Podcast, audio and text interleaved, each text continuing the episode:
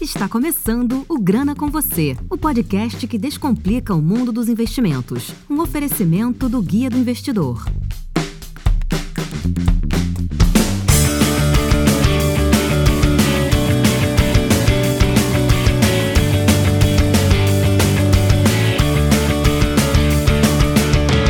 Esse é o podcast Grana com Você. Em mais um episódio, a gente vai falar sobre investimentos, vai falar sobre o fantástico mundo dos investimentos hoje. Então, continuando aí o episódio anterior, ainda abordando o tema educação financeira, a gente vai falar hoje um pouco mais estendido sobre cada tipo de investimento e também a gente vai falar sobre o mercado no geral de investimentos, como é hoje, né? Porque hoje a gente tem uma concentração enorme na poupança é, a maioria dos brasileiros ainda investe em poupança. E aproveitando aqui para apresentar, a gente está hoje aqui com Ana Paula Abreu, a gente está com Diogo Albuquerque, o nosso também editor do Guia do Investidor, e a gente está com Victor Rodrigues, que você já conhece do primeiro episódio. Já falando aqui sobre a poupança, a gente vai falar um pouco sobre essa questão de como é que é o investimento em poupança hoje, né? É, quanto que ela rende, né? Eu vou botar aqui entre aspas, quanto que ela rende e também qual é o movimento, qual é o fluxo hoje que está acontecendo em relação aos investimentos, né? Então, justamente isso. É, como eu falei aqui no começo do episódio, a gente tem maior parte da população aí investindo em poupança ainda e acha ainda que na verdade só existe esse tipo de investimento seguro, né? O que não é verdade e é a, a, aquela questão do mito da poupança, né? Que a gente até abordou no episódio anterior. Eu recomendo você ouvir, é, que foi o nosso episódio piloto. Mas é, a gente abordou então que sobre essa questão do mito da poupança que acontece, que hoje é realidade no Brasil, né? As pessoas ainda têm muito desconhecimento sobre o mercado financeiro e acham que o único lugar que o dinheiro dela vai ficar protegido, entre aspas, é se ela tiver alocado na poupança, né? Assim, a, a, partir do momento que a pessoa tem um dinheirinho extra ali, a primeira coisa que vem na cabeça dela, a palavra-chave que vem na cabeça dela é poupança. É, sobre isso, eu queria convidar já aqui o nosso novo integrante do podcast e editor do Guia Investidor, Diogo Albuquerque. O que, que você tem assim a falar sobre primeiro se apresenta para o pessoal, né? Saber quem é você, o que, que você faz hoje, né? No Guia do Investidor também, qual área que você, que você gosta dentro dos investimentos. E fala um pouco para a gente assim sobre essa questão do como é que esse mito da poupança se reflete assim na, no geral na, na cabeça assim da população, né? Olá, gente, tudo bem? Meu nome é Diogo Albuquerque, eu sou colaborador e editor hoje no Guia do Investidor e estudante de economia também. Sobre essa questão da, da caderneta de poupança, hoje a gente percebe que muita gente ainda acha que não há um investimento mais seguro como a poupança e acha ainda, ainda tem gente, infelizmente, que acredita no rendimento antigo dela, né, de 0,5% ao mês, sendo que isso não, não vale mais desde 2012 porque desde esse ano, de 2012, a poupança rende 70% da taxa Selic quando a mesma estiver abaixo de 8,5% ao ano, que é o caso de hoje, né, que está em 2%.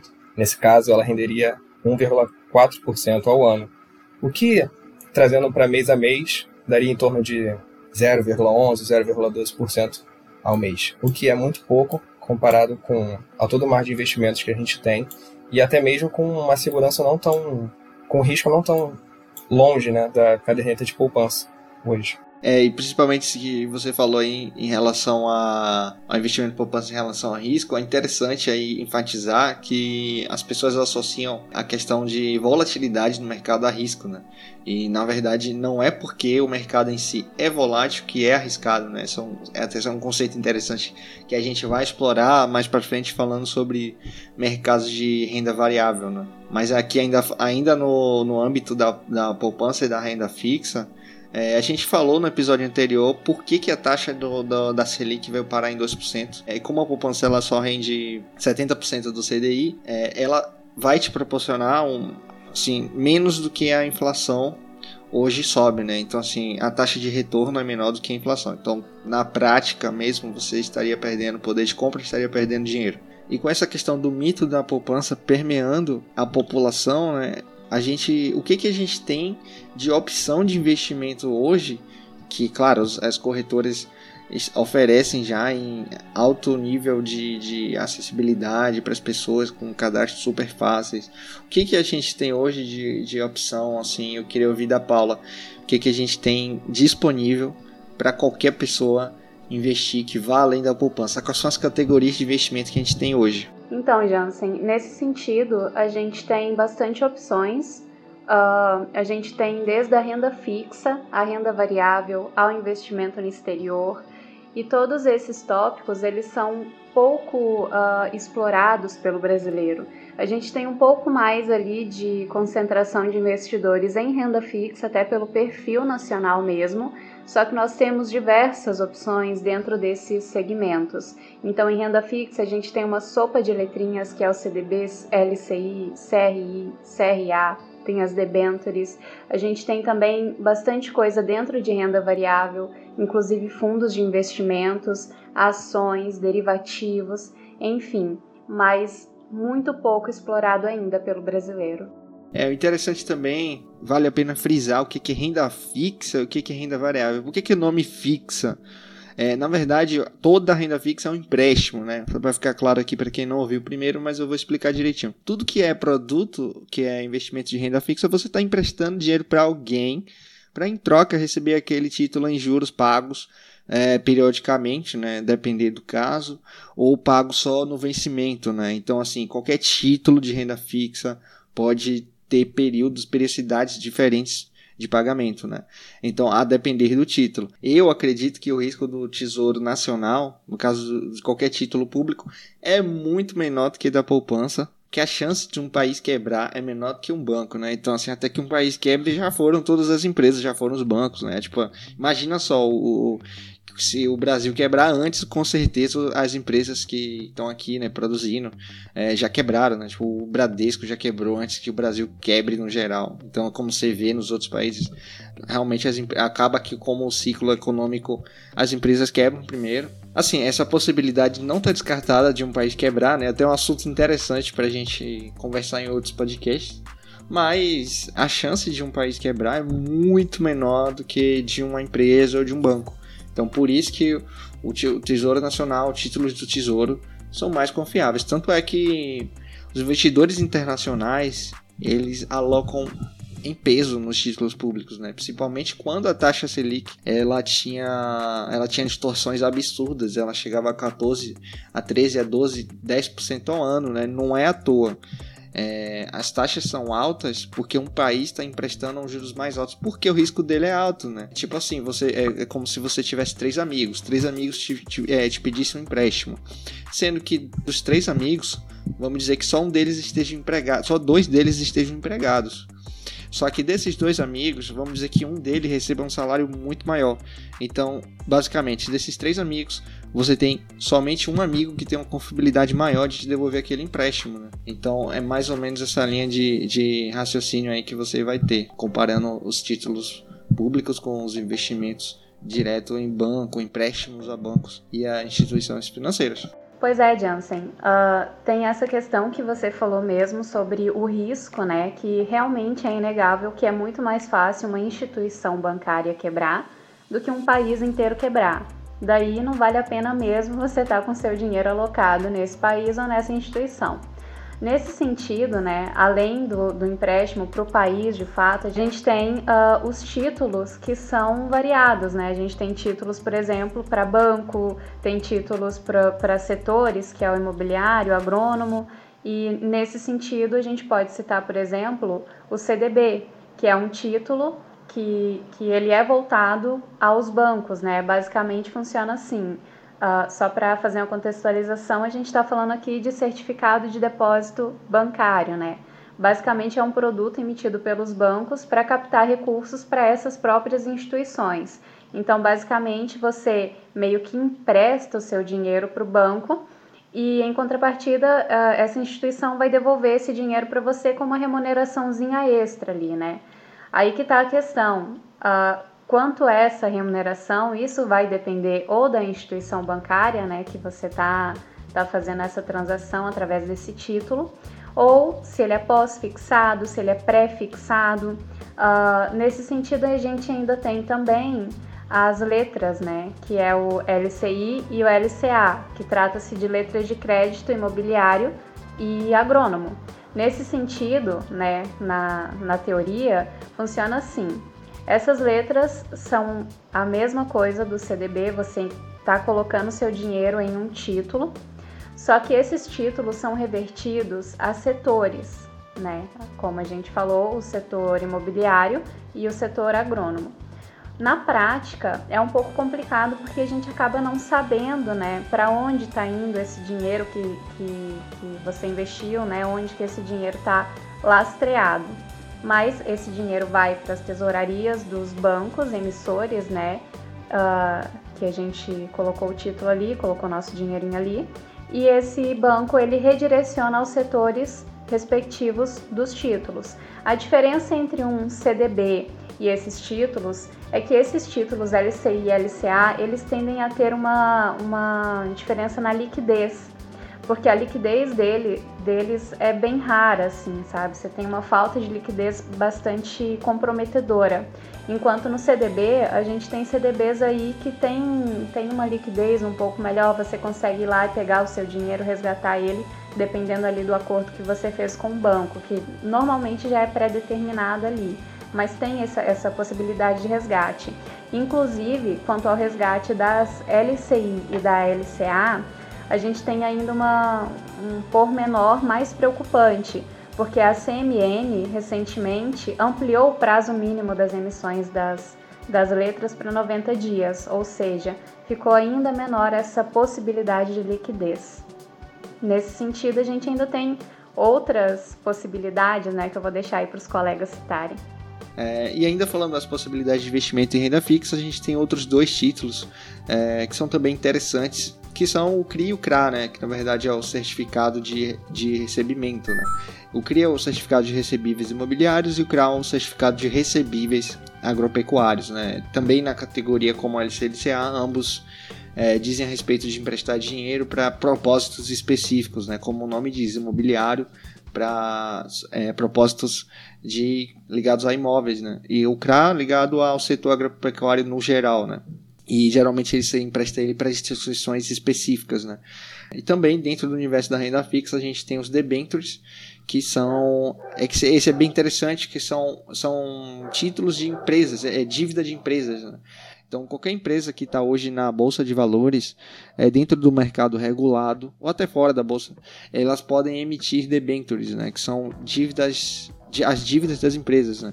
Então, assim, empresas que têm uma classificação rating, né, que chama, que tem uma boa gestão de risco dentro, que tem uma dívida confortável, elas emitem debentures para poder é, se financiar, né? Além da bolsa, do próprio financiamento da bolsa, emissão de ações, e outros instrumentos, elas podem emitir essas debentures que ficam acessíveis para os investidores de, do universo de renda fixa. Né? Então, assim, você pode ganhar, você pode receber um valor a mais, né? por exemplo, você pode receber, é, vamos dizer, 150% da CDI mais um diferencial. Né?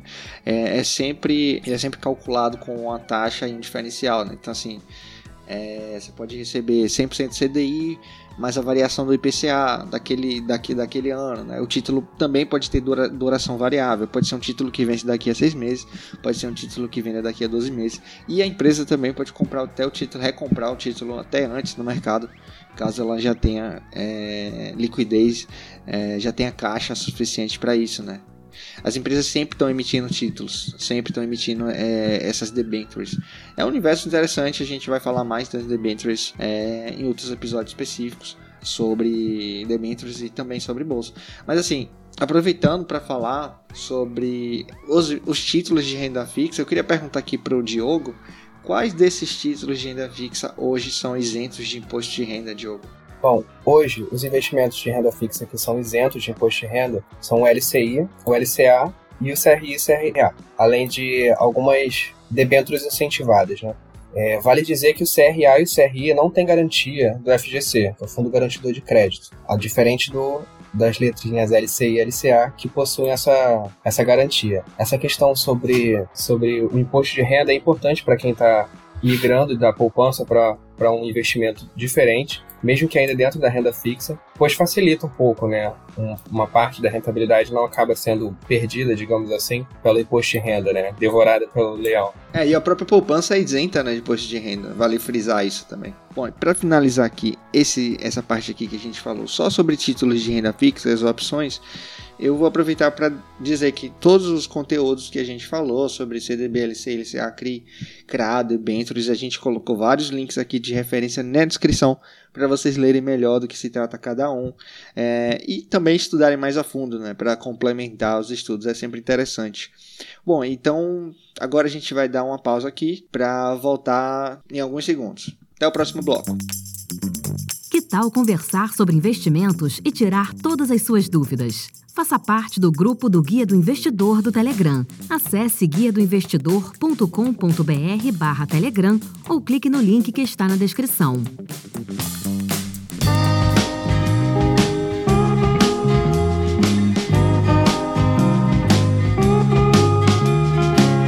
Voltando aqui para o segundo bloco aqui do programa, é, a gente vai entrar no maravilhoso universo da renda variável, que aqui é onde a mágica acontece, aqui é onde as crianças sorriem e ficam felizes, né? Eu acho que aqui é, é é onde realmente onde moram as oportunidades e é onde o dinheiro vai ser gerado. Né? Hoje em dia, acho que é, como a gente falou no primeiro episódio, o Brasil está em patamares normais de juros em relação ao mundo inteiro, né, que já vê juros negativos há muito mais tempo que o Brasil. Então a gente já vive uma realidade que a gente precisa correr atrás para obter algum tipo de rendimento. Aqueles 10% sonhados antigamente que a gente recebia sem nem pestanejar, a gente sem, não precisava nem sair da cadeira, era só aplicar o dinheiro em qualquer coisa, sem nem olhar direito, e você já estava recebendo um, um, um retorno considerável, né? E principalmente se levar em relação ao resto do mundo.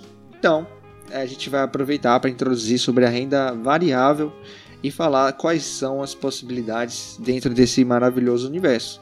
Bom, e para começar, vou chamar o, o nosso amigo aqui, Diogo Albuquerque, que é bastante entendido de fundos. Então ele vai falar para vocês como funcionam os fundos. Aliás, o que são fundos, né? As pessoas olham na sua plataforma, é, veem as opções disponíveis, mas não sabem o que significa aquelas siglas, as, que, aquelas coisas que, que vêm no nome dos fundos.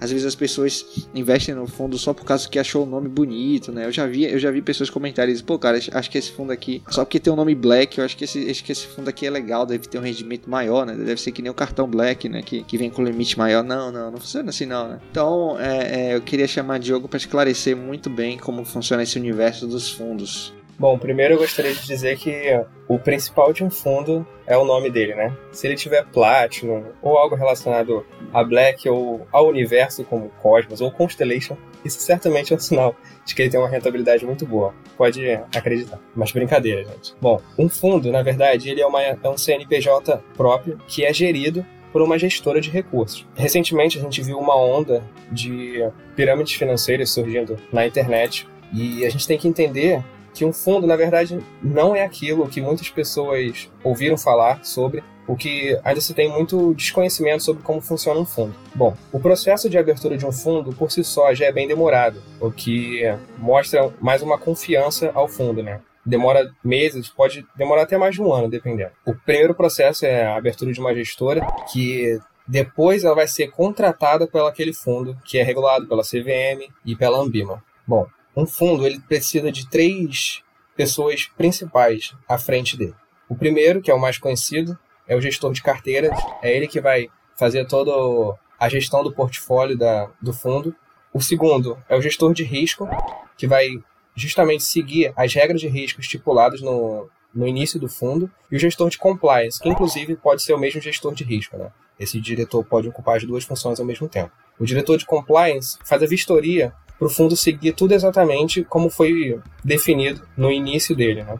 Dessa forma, um, fundo funciona como uma empresa realmente, com uma equipe especializada que trabalha o dia todo para buscar uma melhor rentabilidade para o seu cotista, né, para o seu investidor. Um fundo ele pode ser dividido em várias categorias. Os principais que a gente vê pelo mercado são os fundos de renda fixa, que basicamente seguem o, o padrão do CDI, os fundos multimercado, que são fundos que têm seus investimentos espalhados em diversas áreas, e que geralmente também possuem o CDI como benchmark, né, como sua meta a ser ultrapassada.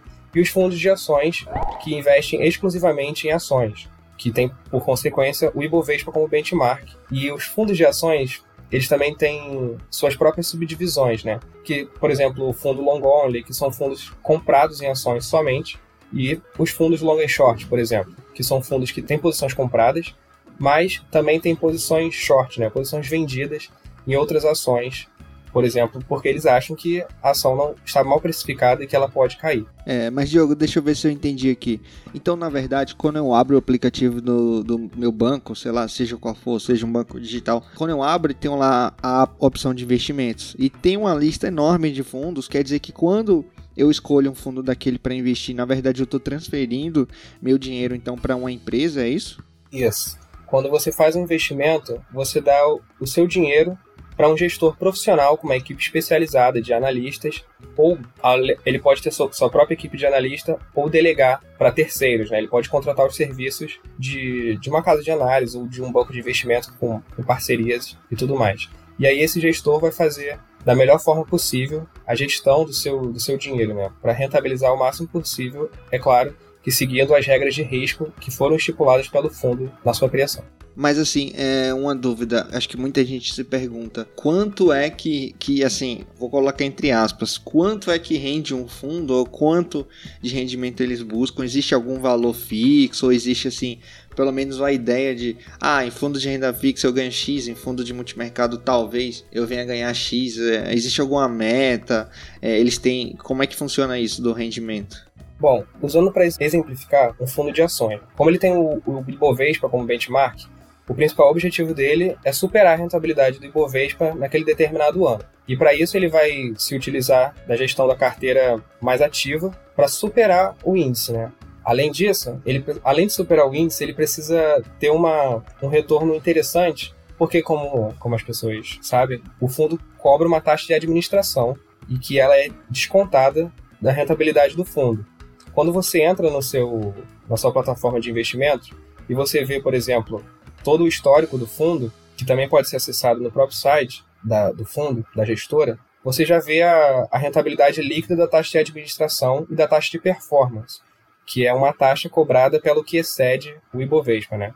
Por exemplo, se no ano o Ibovespa rentabilizou 15% e o fundo 20%, ele vai pegar aqueles 5% e vai tirar uma parte daquilo dali. Por exemplo, se o fundo é o famoso 2 com 20, que cobra 2% de taxa de administração e 20% de taxa de performance, ele vai tirar 20% daqueles 5% que excedeu o Ibovespa. Mas assim, é... eu poderia sacar a qualquer momento o valor que eu investisse em um fundo? Como é que eh, tem que esperar algum tempo? Como é que funciona isso? Então, os fundos eles têm seus prazos de liquidações, que geralmente varia de acordo com o tipo de fundo. Se é um fundo de ação, ele provavelmente vai ter um, um período de cotização mais alto justamente para dar mais liquidez ao fundo, para não fazer ele sair em momentos difíceis, né? Geralmente quando a bolsa está caindo, o pessoal quer fechar a posição e tenta resgatar o dinheiro do fundo. Quando o Ibovespa está caindo, geralmente as pessoas tendem a tirar o seu dinheiro do, do índice, né, da bolsa, e quando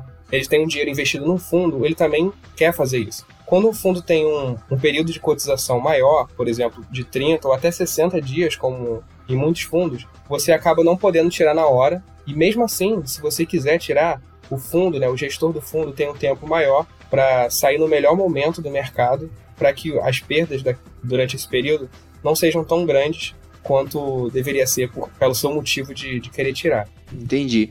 É, mas assim, existe algum imposto de renda ou fundo é isento? O fundo de investimento ele tem a, é, a incidência de 15% de imposto de renda no ato da, do resgate, né? Durante todo o período, não. O que é algo que se até se diferencia de você mesmo gerenciar a sua própria carteira de ações, que em cada operação você vai ter a, a sua cobrança de imposto de renda, né? Que também é de 15%, caso não seja uma operação de day trade, né? Que cobra-se 20%.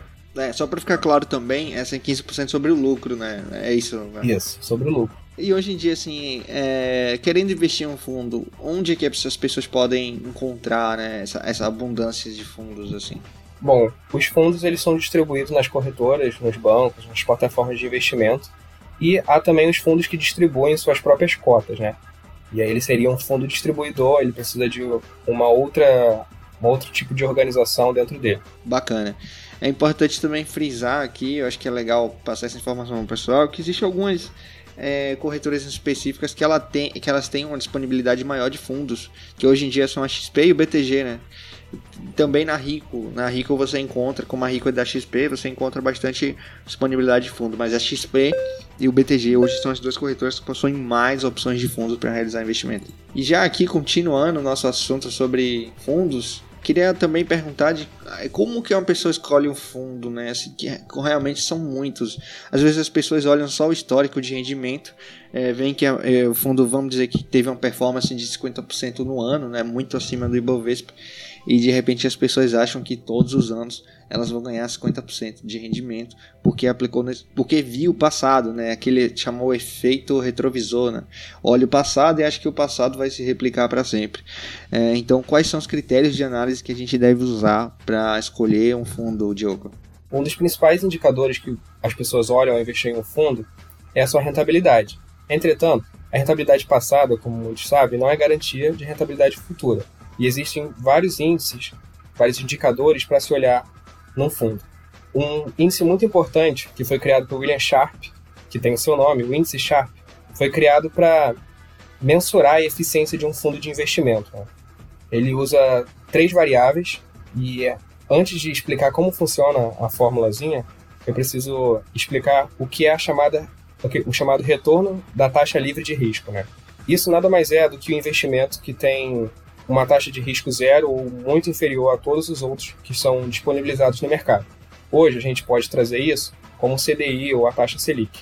Bom, o índice Sharp ele funciona da seguinte forma: você vai pegar o retorno do fundo que está lá no site da gestora, vai diminuir pelo retorno da taxa livre de risco e dividir pela volatilidade do fundo no período, que também está no site da gestora. E com isso você vai ter um númerozinho, um, um indicador e aí você pode usar ele para ver se a rentabilidade do fundo é condizente com o nível de risco que ele corre, né, para gerar uma rentabilidade específica. No caso, isso, essa taxa de risco, na verdade, é a volatilidade só, né? não é bem uma taxa de risco. Por exemplo, podemos pegar dois fundos e fazer um comparativo. O fundo A teve um retorno de 25% no ano, por exemplo, e uma volatilidade de 5%. Já o fundo B teve um retorno de 20%, inferior ao fundo A com volatilidade de 3%. Durante esse período, a taxa livre de risco, né, o CDI, ou a taxa Selic independente, foi de 2%. No caso, a gente está usando aqui a taxa Selic. Dessa forma, fazendo a formulazinha, o índice Sharp do fundo A seria de 4,6 e do fundo B de 6. Ou seja, por mais que o rendimento tivesse sido maior no fundo A, o risco embutido na operação não compensaria, porque ele teve uma volatilidade maior. Logo, investimento no fundo B é mais indicado, porque quanto maior o índice Sharp, melhor. E nessa pegada do que o Diogo estava falando sobre fundos, né? Vale a pena a gente uh, ressaltar que existem também os fundos imobiliários, que também é uma ótima opção, né, para quem procura. E trata-se basicamente de fundos formados aí por grupos de investidores com objetivos parecidos e que queiram aplicar ali os recursos em diversos tipos de investimentos que sejam do setor imobiliário. Uh, pode ser desenvolvimento de empreendimentos ainda não prontos, podem ser imóveis para aluguel, pode ser shopping, salas comerciais, enfim. É uma, uma variedade bastante ampla que tem nesse segmento. Daí, basicamente, o funcionamento deles é similar a tudo que o, o Diogo falou anteriormente, né? Uh, Trata-se de uma maneira de investir em condomínio, né? Que, que é a forma como se denomina esse grupo de indivíduos uh, e em uma seleção específica de ativos. Daí, basicamente, a rentabilidade, olha só, a rentabilidade em 2019 variou ali entre 0,75% e 1% ao mês. É basicamente um aluguelzinho que você ganha, né? E quanto mais investe, obviamente, muito maior é esse aluguel. Só que em 2020, a gente teve um boom dessa rentabilidade, inclusive o BB Renda Corporativa encerrou o mês de maio com uma alta de 8 então a gente vê que realmente houve essa migração, né? É bem interessante isso. E ainda vale destacar aqui a liquidez desse tipo de investimento. E isso é uma coisa que as pessoas precisam atentar bastante, porque o prazo de cotização né, do resgate pode ser de D mais 30, uh, ah, quando a gente tiver essa siglazinha, né, D mais alguma coisa, significa que é a partir daquele dia mais 30. Então, você precisa esperar aí nesse sentido pelo menos 30 dias. Mas existe uma variedade também de possibilidades para você resgatar o, o que foi investido. E além disso, é, é bom levar em consideração que assim existe uma, uma variedade grande já de gestoras oferecendo é, fundos de investimento e dentro das opções de fundos de investimento existe uma, uma quantidade ainda maior é, de opções. Uma, uma dica que, que eu posso deixar aí para os investidores, né? Não é por nada não, mas é, é acessar o guia do investidor. Nele a gente publica é, praticamente todas as carteiras de, de fundos de investimentos que as corretoras elas montam é, justamente para indicar as principais opções assim. E o interessante que complementando aí o que o Vitor e a Paula falaram é que você pode ser sócio do empreendimento que está construído o shopping do seu lado aí, do seu da sua região, da sua cidade. Então é bastante interessante você notar que as construções no mundo real podem é, gerar aluguéis para você, né? Mas assim, eu queria, eu queria entender quais são esses tipos de, de, de fundos que existem, fundos imobiliários no caso, que existem à disposição para a gente investir hoje. Nesse sentido, a gente tem dois tipos, né? Que é o de tijolo e o fundo de papel. E basicamente a, a separação é assim: os fundos de tijolo são uma classe de fundos imobiliários compostos ali por imóveis físicos enquanto os fundos de papel, eles geralmente investem em ativos. Uh, nesses ativos a gente tem FI, pode, pode ter shoppings, galpões logísticos, lajes, lajes corporativas, então a gente tem essa pequena diferenciação. Uh, o fundo de papel nada mais é do que um investimento imobiliário. E pessoal, ainda vale lembrar que semanalmente o Guia do Investidor faz posts ali voltados a informar vocês sobre as atualizações do que os, os analistas, do que as instituições responsáveis estão indicando, inclusive para esse, essa categoria de fundos de investimento, sejam eles quais forem. Exatamente. Então, assim, se você está sem ideia do que comprar, é, de repente você quer estudar algum, algum fundo em específico, você pode conferir aqui mais no link na descrição, que é o link de todas as carteiras recomendadas de fundos imobiliários para você poder dar uma estudada melhor, né? O que, do que, que é, as, qual é o pensamento por trás das recomendações das corretoras e tudo mais. E aqui, já finalizando essa parte de fundos, a gente acabou esquecendo, mas também tem os fundos cambiais, né? Que são na verdade os fundos que tem entre os investimentos do fundo tem aplicações também no exterior, né? A, é, a função do fundo cambial, na verdade, é para seria para investimento em moeda, né? Diretamente. Então, o que a gente mais vê em comum aí são fundos é, cambiais que investem em dólar, né? ou euro, na verdade. Então, eles podem ter exposição direta ou indireta à moeda. Né? Eles utilizam geralmente deriva instrumentos derivativos para ter essa exposição, né?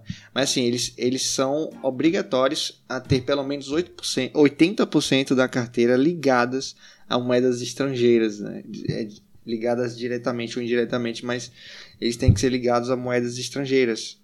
É, e são fundos que podem ser interessantes para se aproveitar da variação cambial e, de certa forma, servir como hedge, que significa que é uma proteção da sua carteira. Né? É até um tema interessante que a gente vai trazer mais em outros episódios. Né? Então, assim, se você acredita que o dólar vai subir nos próximos meses, anos, você pode investir sim em um fundo cambial desde que você tenha todo conhecimento de, de, do fundo, né? Como o Diogo já deu as dicas aí de como analisar bem o fundo, não é só olhar o histórico, né? Então é interessante se atentar aos riscos também, né? Dos fundos. É, aproveitando para falar também, a gente não falou, mas os fundos podem ser abertos e fechados a qualquer momento. Como assim? É, os fundos podem estar à disposição para receber novos investimentos ou simplesmente fecham. É, isso porque eles atingem um determinado valor que para eles é, já não é interessante receber mais aportes. Por exemplo, tem fundos que já têm 50 bilhões sobre gestão, então eles veem que já atingiu um valor ali que acima daquilo fica difícil para eles gerenciarem com liquidez no mercado, né? Que seria assim, com disponibilidade de encontrar ativos que, ele, que eles consigam comprar com 1, 2 bilhões. Então, esses fundos justamente fecham as, só fecham as portas, às vezes por tempo indeterminado, é, justamente para evitar novas captações. Então é sempre bom se atentar a isso, que se você vê que o fundo está fechado em sua plataforma, ou você é cotista do fundo e o fundo está fechado, isso não significa que é um risco, né? não significa que o fundo faliu, não tem nada a ver com isso. É só fechamento para captação. Bom, nesse sentido, além dos fundos e tudo mais, a gente ainda tem algumas opções, né? Eu queria falar um pouquinho sobre as ações em si. Uh, Trata-se basicamente de pedacinhos das, das empresas, né? Quando a gente compra uma ação, a gente está comprando a sociedade em uma empresa. Uma, uma parcela pequena dessa sociedade, ou depende de quando você vai aportar ali, você está comprando bastante, né? Uh, basicamente, as ações têm duas formas de rentabilizar ali, né? De dar retorno ao investidor. E basicamente elas são a primeira, através dos dividendos, juros sobre capital próprio, que são basicamente retornos esporádicos que algumas empresas dão. Outras não, porque elas são o que a gente denomina como empresa de investimento, né? Elas pegam é, esse lucro que elas tiveram e ao invés de distribuir entre os investidores, elas pegam e investem nelas mesmas para que elas possam crescer. E aí, nesse sentido, elas atraem outros tipos de acionistas que a gente já traz a gente para outra forma como ela vai rentabilizar ali, que é através do tempo, né? Então, é, você compra uma ação hoje, dá uma segurada nela, guarda, na expectativa de que ela melhore, e existem algumas análises que você pode fazer em relação a isso. Mas, para contextualizar, basicamente a ação é um tipo de, de renda, de investimento em renda variável ali. E por que, que é variável? Porque quando você vai comprar um pedaço dela, da empresa, você não faz ideia do que, que vai acontecer, sabe? Pode ser que a empresa dê muito certo, ou que o pessoal já, já tá brincando aí sobre a nova Magalu, né? De repente você descobriu a nova Magalu no começo, a empresa dispara e você ganha muito dinheiro com ela. Ou pode ser que aconteça o extremo oposto. Então, no momento em que você começa a investir, e é por isso o nome renda variável, você não sabe qual vai ser o seu retorno, por mais que você se planeje. No entanto, apesar disso ser um grande motivo para o pessoal não querer investir em ações, isso é uma coisa positiva, porque a partir do momento que você sabe o seu perfil de investidor, se você é um investidor que está ali suscetível a riscos, que você lida bem com esses riscos, ou se você é um investidor um pouco mais quietinho ali, que está mais para o conservador, a partir do momento que você entende isso, você começa a aprender a lidar com, com as ações, né, com a renda variável. Você sabe em qual empresa você tem interesse de investir, você diversifica o seu portfólio com empresas de vários setores, com, com empresas de vários uh, segmentos, né, que distribuem dividendos, que não distribuem. Então, a partir do momento que você entende um pouquinho mais, você vê que essa variação ela é até muito positiva mas para isso é necessário a gente investir um pouquinho de tempo, de estudos ali, para a gente saber onde a gente está se metendo. E não colocar na mão de outros algo que a gente pode aprender e fazer funcionar muito bem. Exatamente, disse tudo, Paulo. E como dizia o ET Bilu. Apenas que você conhecimento. E aqui não vai faltar, né? É, a gente vai trazer muitos episódios para vocês aqui com bastante conhecimento. A gente vai buscar trazer convidados também para falar sobre investimentos e principalmente do maravilhoso universo das ações e do mercado de capitais. Bom, para encerrar aqui, eu vou falar que também a gente tem uma, uma outra opção para investimento que são as, os criptoativos, as criptomoedas ou principalmente o Bitcoin. Né? É, acho que hoje em dia todo mundo já viu que é importante você ter é, ativos diversificados e ter o Bitcoin na carteira, né? Que muita gente é, nem considera às vezes o Bitcoin como investimento, não conhece, tem muito receio, tem muito mito ainda, né? É, que precisa ser derrubado e assim a gente vai falar aqui sobre Bitcoin. Não é nosso foco principal, obviamente. Quem quiser é, ouvir um podcast só sobre criptomoedas, inclusive eu tô nele lá, é o Bitcast. É, vou deixar aqui até o link na descrição. Mas basicamente o Bitcoin é uma, é uma opção de investimento que eu particularmente acho que todos deveriam ter exposição a Bitcoin, né? Porque é, vocês veem que enquanto outros ativos caem, é, o Bitcoin funciona como uma proteção e ele está ligado também ao dólar e qualquer moeda mundial, né? Você pode trocar o Bitcoin por qualquer outra moeda, então é, a inflação sobe, o Bitcoin sobe junto porque ele funciona como uma espécie de proteção e isso vários estudos mostram, né? mas a gente vai abordar melhor aqui é, sobre o tema. É, mas por enquanto, para esse episódio é só. E assim, eu, eu, vou deixar aqui minha, considera minha consideração final. E vou chamar aqui meus colegas também para deixar as considerações finais deles sobre é, tudo que a gente abordou aqui. Mas para começar, a minha é que vocês estudem, né? Tudo que a gente falou aqui, na verdade, são apenas ideias, não são recomendações, né? Como a gente deixa sempre claro. Vocês podem estudar cada, é, é cada área dessa que a gente falou, fundos, fundos imobiliários, é, debêntures, né? Tudo que está dentro de renda fixa também, que vai muito, muito, muito além de poupança. Então, justamente como o título desse episódio, né? Fuja da poupança. Justamente para você entender que existe é, um mundo à sua espera de novas possibilidades, né? Então, assim, cabe a você só estudar e direcionar sua carteira, né? Começar a formar a sua carteira de investimentos. A partir daí é, você vai aprendendo mais, quanto conforme você for aprendendo, você vai conseguir ter mais risco em sua carteira. Bom, essas são minhas palavras. Agora eu vou convidar Paula, que já estava aqui conversando, para falar as palavras dela. Olha, pessoal, primeiramente eu queria agradecer mais uma vez aí a audiência, né? Uh, a gente tenta trazer um conteúdo realmente com qualidade. Também queria deixar claro que o Jansen falou agora há pouco do Bitcoin. E eu acho assim inaceitável uma pessoa que já é investidor não tá pensando, estudando ali sobre bitcoins, então deixei o conselho. Vamos, vamos pesquisar um pouquinho sobre o que é e tal, porque é algo bem interessante. No mais, vamos sair dessa renda fixa, pessoal. É uma boa, com certeza a gente tem que ter isso a gente tem que diversificar bastante, mas o mercado de ações ele é incrível, o mercado de fundos é bastante amplo e tem bastante uh, resgate aí que a gente consegue fazer do nosso dinheirinho para fazer render e tudo mais. No mais, muito obrigada pela atenção de todos. Muito legal, Paula. Então, assim, o que você falou realmente faz todo sentido, né? É, e vale, vou frisar aqui novamente que é importante você ter a gestão de risco, né? Uma coisa que é mais importante do que você escolher onde investir é a gestão de risco, né? É você saber o quanto por cento você aloca em cada coisa. Isso é um assunto também que a gente vai trazer mais para frente, né? É, mas assim, é, resumindo aqui, é, renda fixa, a gente falou sobre renda fixa, a gente falou sobre fundos, né, que são opções legais para quem não tem tempo de gerenciar seu investimento, né, vale frisar isso assim, é, que existe a possibilidade de renda variável, mas os fundos geralmente são para pessoas que delegam para gestores e elas não possuem tempo de ficar acompanhando o mercado, então assim é totalmente válido. É, e sobre fundos aqui vou aproveitar para encerrar aqui com o nosso amigo Diogo, dar as palavras finais dele e passar para o Vitor.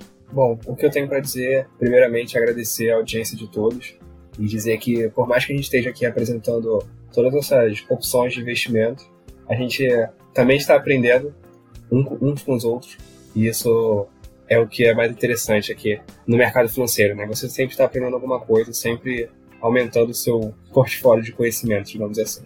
O que eu tenho a dizer é que não adianta só você querer sair da poupança, mas você realmente tem que buscar as opções de investimento e conhecê-las a fundo. Afinal, é o seu dinheiro que está entrando em cada uma dessas aplicações. Mas, antes de conhecer todas as opções, recomendo que conheça a si mesmo, seu perfil de risco. Assim que você faz uma conta numa corretora, você ou você contrata um assessor de investimentos, você faz um, o famoso teste de suitability para saber o quanto de risco você suporta e dessa forma acaba por saber exatamente como montar a sua carteira, como diversificar entre renda variável e renda fixa. Saber isso é muito importante para você ficar mais seguro quanto aos seus investimentos.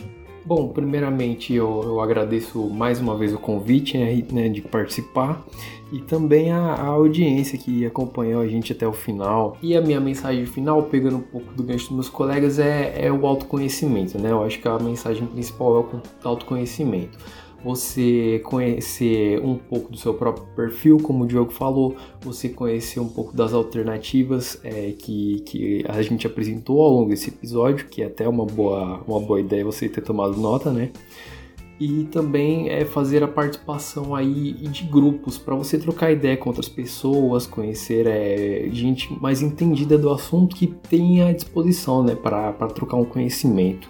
Acho que é isso o mais importante. Então é isso aí, pessoal. Muito obrigada pela atenção de todos. A gente conta com a presença de vocês sempre aqui no nosso podcast, bem como com a assiduidade de vocês lá no GDI, na plataforma. Nós temos os nossos grupos, como o Vitor falou, e até a próxima.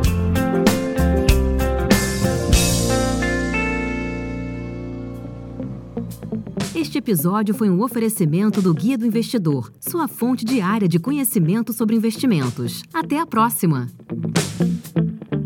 Todo investimento representa riscos. Antes de negociar ou realizar qualquer investimento, faça o devido estudo. Os conteúdos produzidos pelo Guia do Investidor são para fins informativos, não podendo ser considerados como recomendação de investimento.